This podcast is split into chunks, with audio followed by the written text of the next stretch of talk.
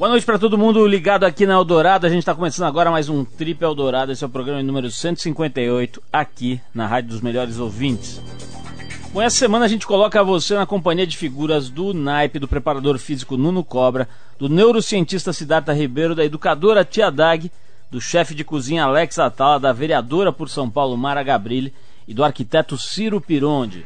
A gente conseguiu juntar todas essas figuras ilustres de grande envergadura no último dia 21 de novembro, no auditório do Mando, Museu de Arte Moderna, no Parque do Ibirapuera, aqui em São Paulo, onde rolou, rolou uma série de debates sobre os pilares, né, os temas que fizeram a, a construção da ideia do prêmio Trip Transformadores. Acho que dá para você imaginar né, quanta coisa positiva e interessante sai a hora que você bota pessoas desse nível, desse tamanho, né, dessa envergadura para trocar ideias. Vamos ouvir hoje aqui uma amostra desse material interessantíssimo.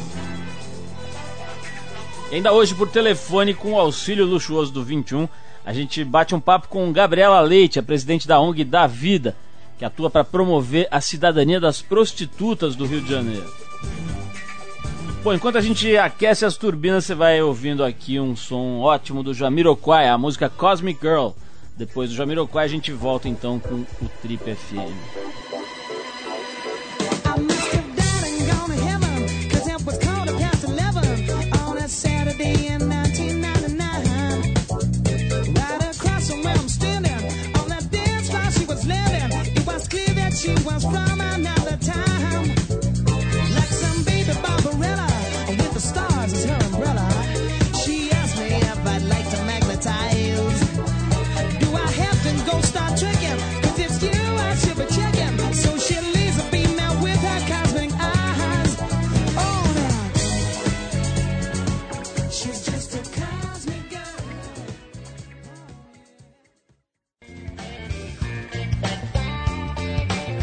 Estamos de volta com o Trip Eldorado, programa de rádio da revista Trip.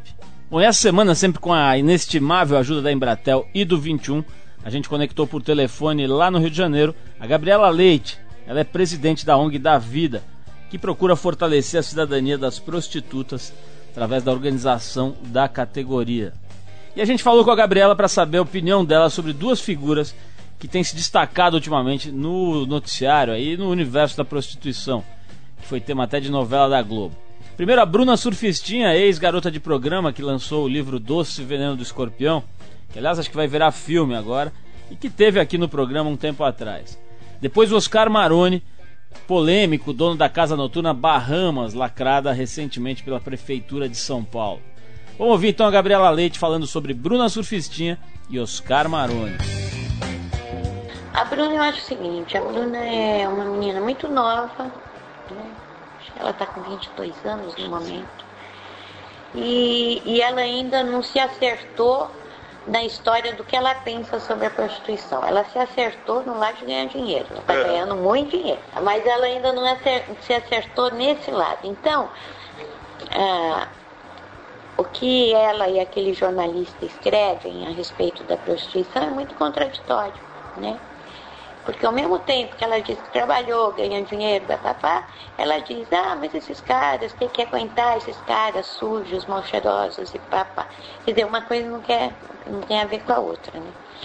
Então eu acho que isso faz parte de duas questões. Uma é todo estigma, o preconceito, alto, alto estigma e alto preconceito que as pessoas têm. E outro é a idade dela e, e ela ainda não ter elaborado muito bem o pensamento dela sobre a prostituição. Essa é a minha opinião sobre ela, que eu já falei para ela. Tá certo que o dono da Bahamas é um cara que gosta de aparecer bastante, né? Eu acho assim, os caras têm que, primeiramente, tem que começar a perceber que a história da exploração da prostituição só vai melhorar quando esses caras ficarem legais. Quando o projeto de lei da legalização passar no Congresso Nacional. Agora eles prendem hoje o dono da Bahamas, amanhã o dono de não sei mais aonde, mas prendem, pegam dinheiro e solta depois da manhã e tá tudo certo, né? Bom, a gente ouviu a Gabriela Leite, da ONG da Vida. Além de agradecer a própria Gabriela, a gente agradece muito a Embratel e ao 21. É através da Embratel e Discando 21 que a gente consegue falar com as pessoas que estão perto ou tão longe, mas que não podem vir aqui ao estúdio e com quem a gente quer trocar ideias, caso da Gabriela. Bom, daqui a pouquinho tem Nuno Cobra e Siddhartha Ribeiro aqui no Trip. Mas antes a gente rola mais um som, é o Mano Chao, uma figura, né? Ele é francês, muita influência latina e africana, andou pelo Brasil muito tempo, né? Praticamente morou aqui um tempinho. E faz um som bem bacana. A gente separou Le Rendezvous, ou Le Rendezvous, do disco Esperança de 2001. Depois do som, a gente ouve Nuno Cobra e Siddhartha Ribeiro falando sobre sono aqui no programa.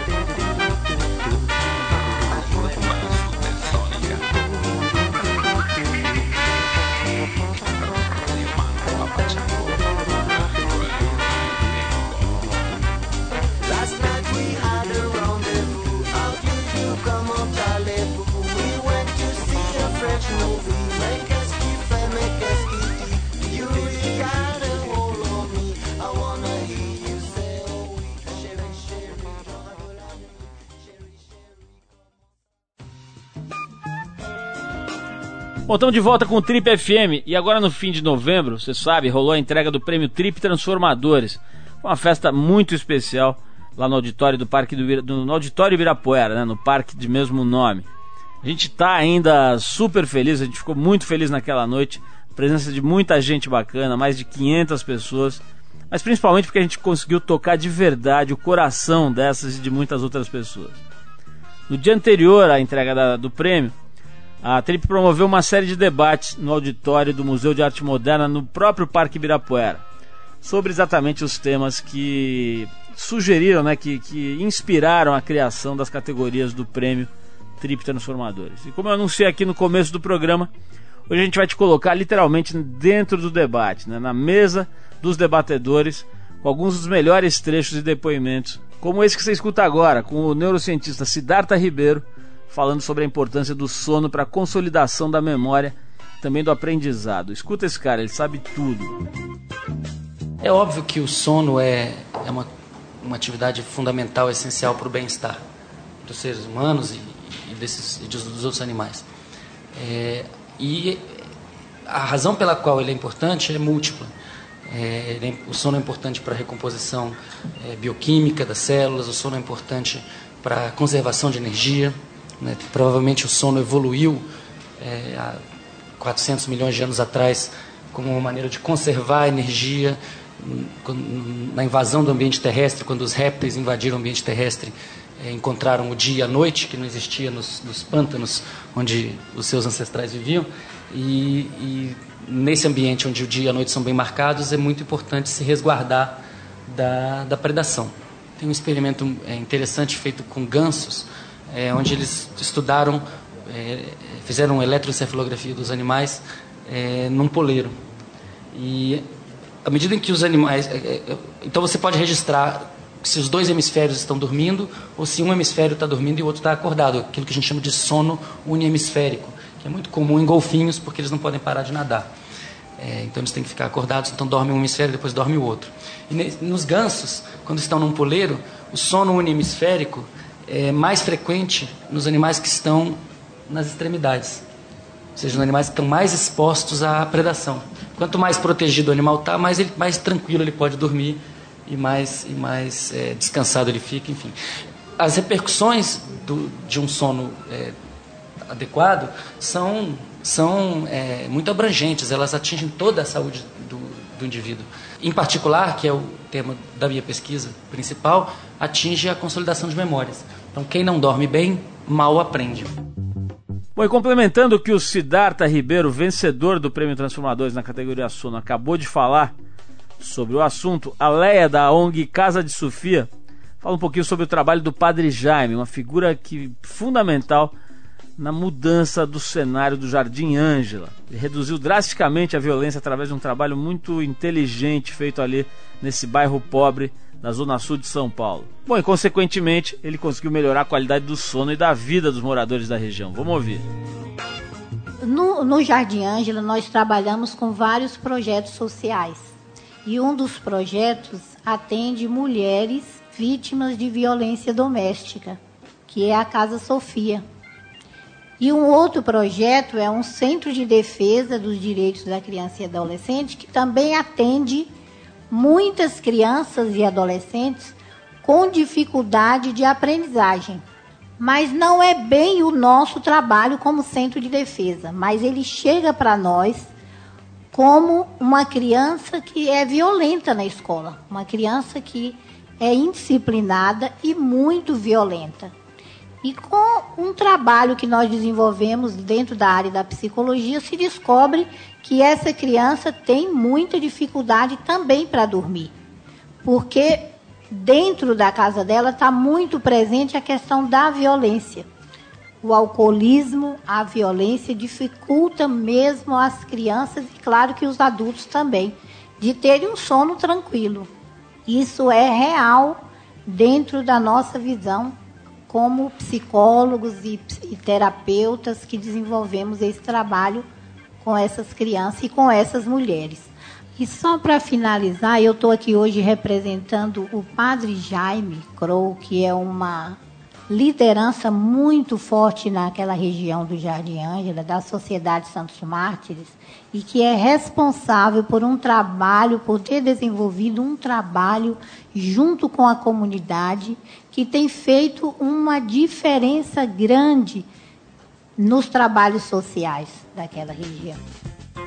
Bom, se o sono é fundamental para a memória e para o aprendizado, ele também é extremamente importante para os atletas.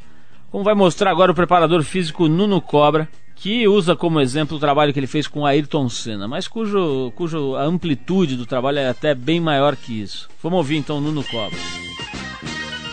Eu quero apenas dizer para vocês da minha experiência pessoal. Eu, no início de 60, por volta de 62, comecei a perceber que os meus atletas tinham um desempenho muito maior do que outros. E como eu tenho esse hábito de ir com eles para casa, eu comecei a perceber que aqueles que tinham desempenho cardiovascular maior eram aqueles que moravam no sítio, aqui perto de São Paulo, e que eles dormiam às 8 horas da noite. Eu percebi que essas pessoas tinham uma recuperação do esforço muito rápido. E, e, na carga de trabalho, elas não atingiam uma frequência cardíaca tão alta quanto aquelas que não dormiam. É, então, trouxe uma curiosidade muito grande e aquilo passou a fazer parte do meu método, que foi criado por mim é, um, um, bastante anos antes. Uma pessoa que não dorme, ele não vai ter resultado de excelência. E isso foi uma briga muito grande com a Ayrton, que dormia às duas e meia. E quando eu falava para ele, Ayrton, vamos fazer uma negociação aqui para dormir a uma e meia, cidade. E aí, com esse tom que o Ayrton tinha, porque se perguntar para mim qual a diferença do Ayrton com as outras pessoas, era uma só. Era o talento extraordinário que ele tinha do fazer essas cinco letrinhas mágicas, sabe? F-A-Z-E-R. Depois que você explicava para ele que aquilo era importante, ele fazia. Aí eu expliquei para ele que durante o sono era justamente a oportunidade que ia, ia haver a reciclagem de todos os seus órgãos, né? Vesícula, pâncreas, é, fígado, é, estômago, intestino, coração e até dos neurônios que iam se desenvolver. As pessoas na nossa sociedade dormem muito pouco. Eu até diria que não dormem. Eu estou aqui emocionado hoje por perceber através da trip chamar atenção para o sono. Como foi minha surpresa quando eu vi um item sobre sono.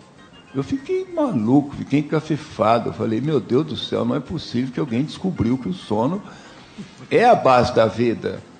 Então, aqui realmente, os meus aplausos à Clipe, é, porque desde que eu me considero por gente, é a primeira vez que eu vejo falar em sono. Eu parecia até um louco com essa mania do sono, do sono, do sono, o quanto é importante sonhar. A gente percebe que a pessoa que está mal, que está prestes a ter uma doença, que ela está caindo desse ponto de equilíbrio, para é, o nível de saúde está tão baixo, ela começa a não ter sonho. Então, sonhar é uma coisa importante, sonhar é saúde. Tem pessoas que não sonham, já estão no estado meio precário, com baixo nível de saúde, é preocupante. Quantas dezenas ou centenas de pessoas com os mais variados tipos de enfermidades, a, a, a gente já conseguiu estabelecer a saúde através do sono. No meu livro tem um caso é, de uma pessoa que estava com mais de mil de triglicérides, em que eu chamava que tinha óleo, óleo, uh, óleo 40, porque não dava para medir nem o colesterol, nem o HDL, nem o LDL, era um óleo grosso no sangue, e que em 120 dias os níveis dele vieram para 220. Eu falei para ele: olha, o meu programa é esse aqui, você vai dormir às 8 horas. E é gozado que hoje ele me conta que em qualquer lugar do mundo que ele está, ele vai dormir a hora que for e bota para despertar 8 horas depois. E nunca mais teve nada com esses triglicerídeos, colesterol, tudo absolutamente normal. A gente ouviu aqui no Trip o preparador físico Nuno Cobra falando sobre a importância do sono para os atletas de alta performance. Já que o assunto é sono, a gente vai escutar uma música do ganhador ao concurso do Prêmio Trip Transformadores, o Dorival Caymmi, o cara que descobriu ócio criativo muito antes disso virar livro, virar tese, virar tema de discussão em revistas de negócios, etc. A música então é do Dorival Caymmi, Samba da Minha Terra, na versão dos Novos Baianos. Depois desse som, o assunto é corpo e alimentação aqui no programa. Kidim babap kidim bobap kidim bobap kidim bombap kidim babap kidim babap kidim babap kidim bam bibap kidim bing bin dang dang dang dang dang di kidim babap bidom bam babap bidem bin bibam bibam bidiri o samba da minha terra deixa a gente mole. Quando se canta todo mundo bole quando se canta todo mundo bole quando se canta todo mundo bole o samba da minha terra deixa a gente mole. Quando se canta todo mundo bole quando se canta todo mundo, todo mundo, todo mundo, todo mundo, todo mundo bole. Quando se canta, todo mundo bole. Quem não gosta de samba, bom sujeito não é. É ruim da cabeça ou doente do pé. Eu nasci com o samba, no samba me criei. E do danado do samba.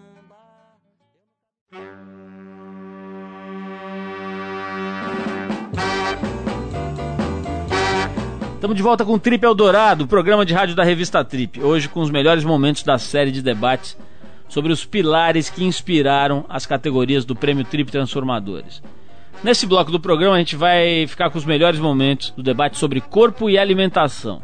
Como esse que você vai ouvir agora com a vereadora Mara Gabrilli, contando como é que o acidente que deixou a Mara tetraplégica mudou a relação dela com o corpo e com a sensualidade. Ela que foi trip girl, inclusive, posou para a revista Trip uns anos atrás. Sempre fui atenciosa com o meu corpo, mas antes de eu sofrer acidente era muito diferente. Porque toda a sensibilidade do meu corpo mudou. E assim, mas puxa, minha cabeça continua grudada no corpo, então assim, não é que acabou. E assim, apesar dos médicos, né, sempre virem com essa frase: "Ai, você nunca vai sentir, você nunca isso, nunca aquilo" felizmente, assim, eu, eu deletei essa, essa parte do nunca e, e, comecei a procurar, né? E eu tenho que ter uma atenção muito especial é, com o meu corpo, porque ele se comunica e me fala tudo o que está acontecendo. Só que eu tenho que reaprender a ouvi-lo, porque as formas de comunicação elas não são aquelas óbvias que eu tinha antes. Então, assim, a minha vontade de fazer xixi é diferente do que era antes, né? a minha cólica é diferente, a dor é diferente. Dor, por exemplo, eu sinto a sensação de dor. Para todas as dores, a sensação é a mesma, muda a intensidade. E eu tenho que ficar descobrindo onde é.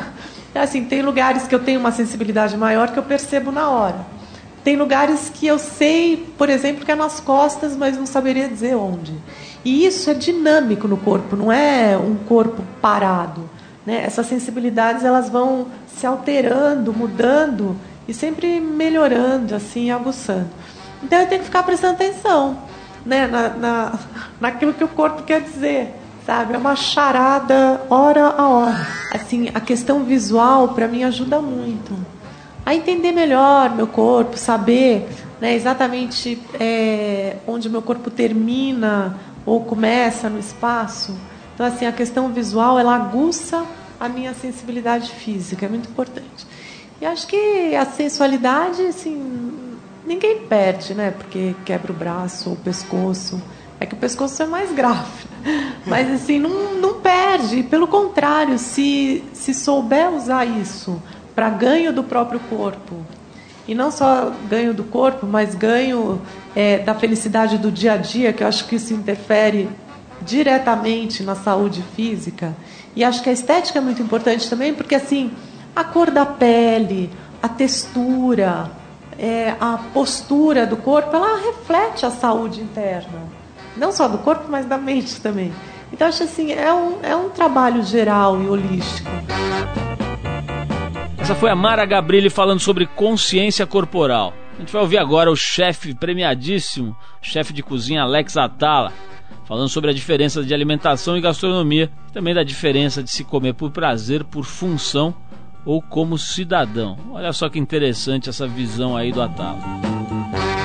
Muitas vezes eu vou dar aula e vem umas perguntas pontudas, como é que um punk vira chefe? Ou as pessoas vêm e falam, pô, mas para você é muito fácil falar de meio ambiente e você usa produto transgênico. Bom, trabalho com sublimação de prazer, eu não faço alimentação, eu faço gastronomia. Existe uma diferença, eu trabalho em um zero vírgula nada do que é alimentação para o mundo. Eu faço comida de celebração, eu faço sublimação de prazer.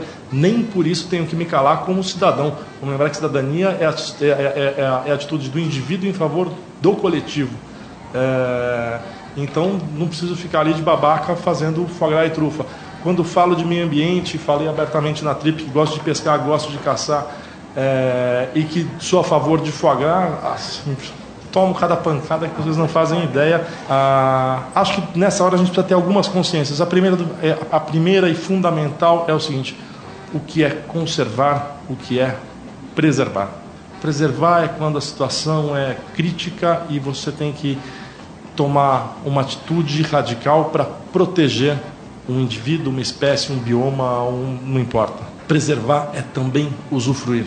É, isso é um, uma, uma, forma que a alimentação tem. A alimentação pode ser sim um grande, um grande instrumento em favor da conservação do meio ambiente, seja dos rios, seja das florestas. As florestas têm que valer mais em pé do que deitado. É, eu posso mais para frente ou agora contar historinhas sobre as minhas expedições amazônicas lá e entender que tem muita inteligência em lugar que a gente não imagina e que conversar com um índio, com um caboclo, pode nos trazer grandes lições. Que mais que tudo, valorizar o ingrediente, a conservação ou a preservação não pode ser uma marca de Noé. Não adianta pegar cada espéciezinha e replicar no, no laboratório. Eu preciso conservar a totalidade. E a alimentação, nessa hora, eu repito, pode ser um grande instrumento, porque é na alimentação o prisma da da cultura humana, da, da, da, sociologia, da antropologia, da filosofia, ou seja, das ciências humanas. Eu acho que uma das coisas aí, uma das extensões do meu trabalho, talvez seja amanhã, tentar trazer essa consciência do que pode ser comer por prazer, comer por função e comer como cidadão. Bom, pegando carona no assunto alimentação, a economista Luciana Quintão, da ONG Banco de Alimentos, fala com o Alex sobre consumo consciente. Vou ver essa conversa, essa troca de ideia. Nós pegamos para nós a responsabilidade do alimento doado. Então, quando eu dou, seja lá o que for, a, a, a pessoa que está recebendo a entidade, ela testa que aquele alimento está tá, tá perfeito para o consumo, que sempre está, não tenha dúvida disso. Mas a gente anda com um recibo de três vias. Uma fica com o banco, outra fica com a entidade, né? e a outra fica para quem doou o alimento. E no final do dia, do mês, do ano, dos 10 anos agora, tudo tem que bater, o que foi doado com o que foi captado. Mas o que eu queria dizer para você é o seguinte, que é, o nosso trabalho é um trabalho que envolve logística também. Então, eu pego grandes quantidades e deixo grandes quantidades. Né? Eu alimento 21 a 1.900 pessoas por dia, mas eu não passo nas 52 entidades todos os dias. Dependendo do número de pessoas que, que que estejam naquela entidade, a gente passa de três, de, uma vez por semana ou duas vezes por semana. Né? A gente faz toda, toda, todos esses cálculos. E, então seria muito difícil sair, uh, até por isso, pegando uh, pouco, poucos alimentos. Né? Eu, bom, isso é uma coisa. A outra coisa é que, infelizmente, tem tanto alimento sobrando ainda em natura que também não, não, a gente não está tá, não tá objetivando isso agora. Mas eu acho pertinente a gente pensar que eu costumo dizer isso para as pessoas que têm restaurante, que assim eh, procurar realmente desperdiçar o mínimo possível, né? E quem sabe até encaminhar, né? De alguma forma. Então hoje já tem é, empresas, até umas que que, que, que uh, fazem sopão do que sobrou do refeitório e adotar e, ado, e adotam uma creche, por exemplo, né? Então, eles sabem que aquela comida vai para aquela creche, eles também é, desenvolveram mecanismos de proteção para que não tenha nenhum tipo de problema e ajuda muito. Eu acho que essa, esse que ela tocou agora, que é a consciência do consumo, é o, é o erro que eu mais vejo é, recorrentemente na minha vida profissional e, e, e, pessoal. No final de contas, moro numa casa, minha casa também tem cozinha. Na minha casa ainda acontece de comprar uma dúzia de ovos, sendo que se consome um ovo por semana, dois ovos por semana, quer dizer, está na cara que aquele alimento vai degradar e daí para tudo, é as folhinhas, os restinhos, o... e no restaurante a mesma coisa. Assim, ainda o Brasil ainda ainda aquela história de fazer a despesa, né? Comer mistura e fazer despesa, ainda são realidades assim, acho que seria pensando na alimentação, principalmente em, de forma qualitativa e buscando o melhor aproveitamento do ingrediente, o ideal seria que fôssemos às compras em, maneira, em espaços em períodos menores. É isso, você acabou de ouvir os melhores momentos do debate que a Trip organizou sobre os temas corpo e alimentação, que foram categorias do prêmio Trip Transformadores. A gente rola mais uma música agora, é uma espécie de, de sugestão ou de, de homenagem ao Ivaldo Bertazzo, que usando a dança em busca da reeducação corporal das pessoas, faz um trabalho genial e ganhou o troféu Transformadores na categoria Corpo. Para ele, então, a gente dedica esse som do Santana que se chama Dance Sister Dance. Depois do Santana, o assunto é saber e acolhimento aqui no programa.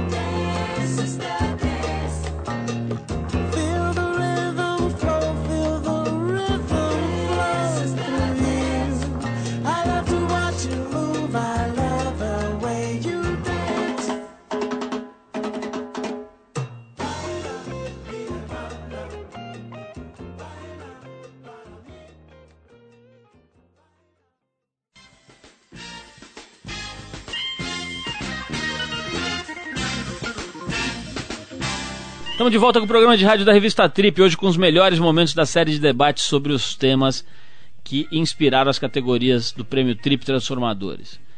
Nesse bloco agora a gente vai te mostrar os momentos mais interessantes do debate sobre saber e acolhimento. Para abrir o bloco tem a educadora Dagmar Garrua, tia Dag, da casa do Zezinho, batendo um papo com o arquiteto Ciro Pironde, da Escola da Cidade, falando sobre a diferença entre professor e educador. Vamos ouvir professor, é, não sei, tá? meu conselho é o seguinte, na casa ensina, o professor ele é um conteudista, ele está fragmentado, então ele sabe aquela, ele é específico daquela matéria, ele só sabe, quer dizer, quando o PCN, vamos trabalhar com transversalidade, vamos trabalhar com humanismo, vamos trabalhar com teoria de desenvolvimento, cara, bom, então eu sou professora de matemática, sou da aula de matemática e ponto, né? Então, eu lembro que quando meus 15 anos, meus 16 anos, puxa, meu ponto de encontro era escola. Meu, meu grande referência aquele cara, né? Então, o professor, para mim, ele senta na mesa, um ego enorme, né? Eu sei, você não sabe. Tá? E o educador, não. O educador está ali para ouvir, para aprender, para escutar, para saber, puxa, olha, está descalço, está cheirando a urina essa criança, vamos dar um banho. Então, e o educador, ele tem que ter uma criatividade, é por isso que eu falo que é pedagogia, é metodologia. Então, você não pode ter sistemas para ser humano. O ser humano é um indivíduo. A não ser que você faz um gado, uma boiada, como aconteceu muito tempo nesse país, que se tirou as matérias mais humanas de dentro das escolas públicas e, e continua a mesma coisa, então não tem expressão artística, não tem música, não tem mais festival, não tem filosofia, não tem sociologia. E na Casazinho tem. Tanto que o nome, do Zezinho, é de um grande mestre. E agora José, o Carlos Drummond de Andrade. Uma poesia que minha época marcou. O povo sumiu, nós fizemos um rap.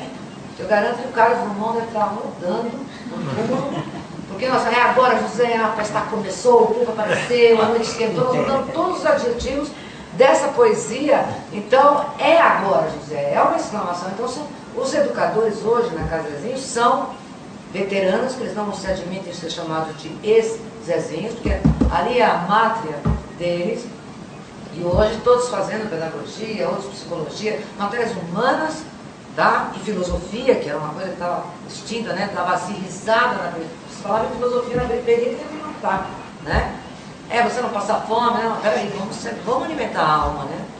E essa é para mim a grande diferença. O educador ele sabe do hip hop, ele sabe da matemática, ele sabe do livro, ele sabe do cinema, ele sabe que pode muito bem pegar a matemática e trabalhar numa oficina de mosaico, que vai ensinar lá, calcular a área é, e deixar bonito um espaço. Hoje muitas casas no Parque Santo Antônio são de alvenaria, mas toda decorada com mosaicos, com mosaicistas e decorada com plantas e com ervas.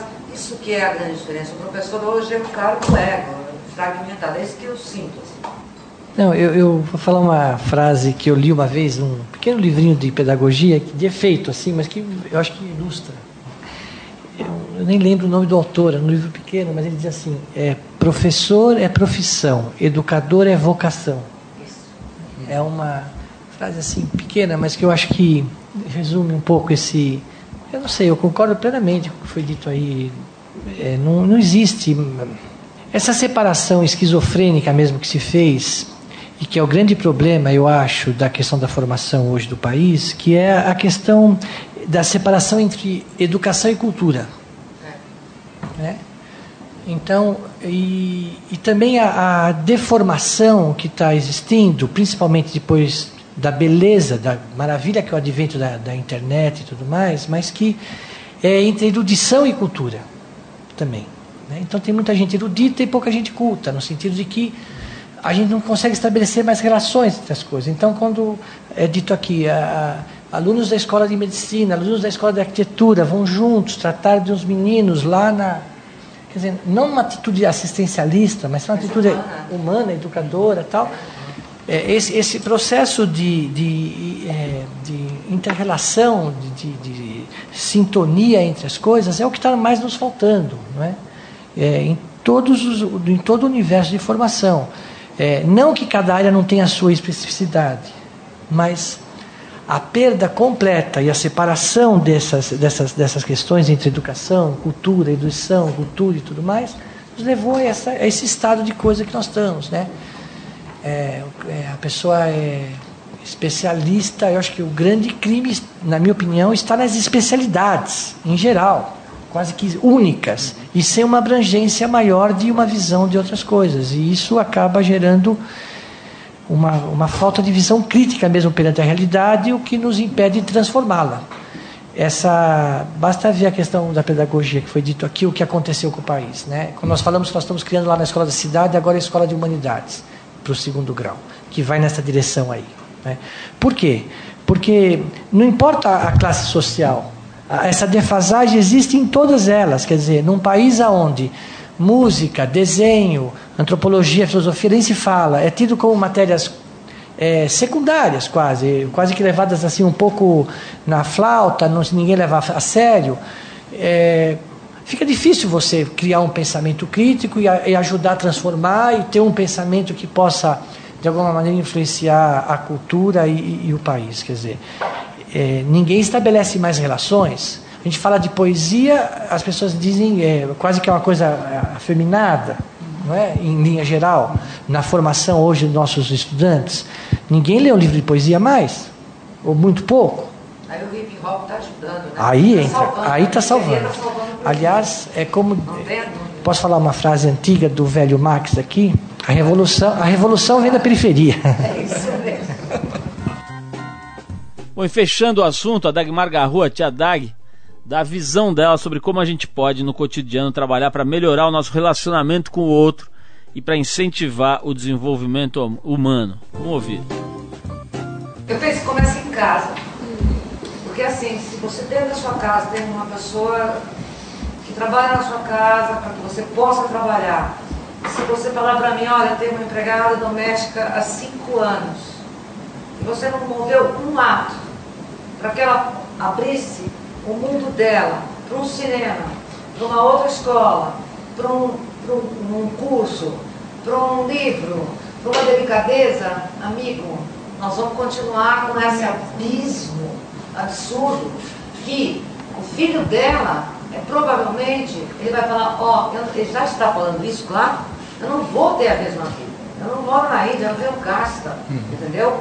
Então essa coisa do subemprego, quer dizer, que nem os empresários, poxa, por que tem que ter faxineiro? Por que não técnico em, em limpeza? Quando ele vai acessar a internet, ele vai ter que fazer cálculo. Quer dizer, é aquilo que o professor Chirão falou, desculpa, educador. Professor educador, é, já sentia, porque mundo teve educador, né? Então é o que ele falou, caramba. Se você, com a, internet toda aí, você não der acesso às pessoas, não é só, sabe, pegar a internet ou, ou YouTube, nada disso, fazer, ou planilhar as pessoas. Então, como fazer isso? Na assim, ela transpira. O prédio, às vezes me perguntam, falam assim, caramba, mas por que você gastou tanto dinheiro para fazer um prédio tão bonito? Cara, eu tinha que fazer um prédio de broco, cinza, né? Broco, não é assim? Né? Cinza, broco, assim, chão de cimento bate bem horroroso. Por quê? Então, a comunidade chama Carlos Zezinho do Sol do Santo Antônio, que a gente pintou de amarelo, ouro, azul, vermelho, lá, todas as cores, a caixa d'água inteirinha para cores arco-íris, que você olha hoje a comunidade, tem casa amarela, casa verde, casa. Sabe aquele preto e branco da, da favela? Acabou. Entendeu? E todo mundo com cal. A gente aprende. É, é isso que se faz. Então começa em casa, começa na empresa, começa na escola, o teu amigo. A facu... Olha, eu penso assim, a faculdade hoje, eu não sei o que acontece com as faculdades de hoje, elas estão assim, uns muros enormes, umas, uns solos vitrô em cima, eu tenho duas, duas perguntas. Ou não pode olhar o que tem lá dentro, ou ela não quer olhar para fora, que é bem diferente do nosso tempo, né? Não é isso? Eu fiz USP no barracão, era um barracão, né? Então eu penso assim, tem que começar em casa, sabe? Mudar essa coisa de colonialismo, de que ainda esse Brasil vive. Essa foi a Dagmar Garru falando sobre saber, uma das categorias do Prêmio Trip Transformadores. Aliás, todas essas conversas que você acompanhou hoje aqui rolaram durante a série de debates que aconteceu no MAN, no Museu de Arte Moderna, fazendo parte do evento né, do Prêmio Trip Transformadores. Se quiser saber mais sobre o prêmio, se inteirar do assunto, conhecer os vencedores, enfim, ouvir esses depoimentos, vai lá no trip.com.br, você vai achar um conteúdo completo sobre a ideia do prêmio, sobre os seus temas, indicados e ganhadores. E ainda uma cobertura completa sobre a entrega, a cerimônia mesmo, que aconteceu dia 22 de novembro lá no Auditório Ibirapuera. Bom, fechando então para homenagear todos os indicados e todos os envolvidos com esse prêmio, a gente separou agora o Jimmy Cliff com uma música que ilustra muito bem a dedicação e a entrega de todas essas pessoas, né? É a faixa You Can Get It If You Really Want. Quero agradecer mais uma vez o patrocínio da Volkswagen a esse evento que foi fundamental para que ele existisse e também o apoio luxuoso da UMAP BBDO, da Gol Linhas Aéreas Inteligentes e da casa aqui da Eldorado FM e AM, né, da Rádio Eldorado e também do jornal Estado de São Paulo, que foi fundamental na divulgação e apoio ao evento. Vamos então de Jimmy Cliff e depois da música a gente tem o melhor para o seu fim de semana no Boletim do Fim. Vamos lá. You can get it if you really want. You can get it if you really want. You can get it if you really want, but you must try. Try and try. Try and try. You'll succeed at last. Mhm. Yeah. solution you must bear. You've got to get your share. Got your mind set on a dream. You can get it, don't hold it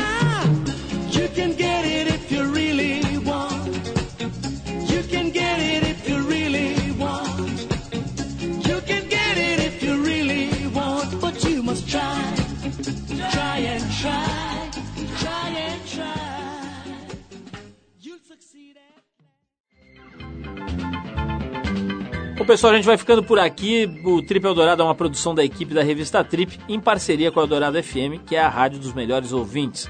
A apresentação é de Paulo Lima, com participação excepcional e esporádica de Arthur Veríssimo. Coordenação de Endrigo Kiribras. Produção e edição Alexandre Potashev. Para falar com a gente é só escrever para radio@trip.com.br ou entrar no www.tripfm.com.br, onde você pode dar sugestões de músicas e de convidados. Vai encontrar um arquivo para escutar e baixar para o seu tocador de MP3, diversos programas nossos aqui de várias épocas, enfim, um site bem completo. E na semana que vem a gente volta nesse mesmo horário com mais um Trip Eldorado. E na terça às 10 da noite tem reprise do programa para você que perdeu um trecho ou que quer ouvir o programa de novo. Um abração, um ótimo fim de semana com muita paz e saúde para você.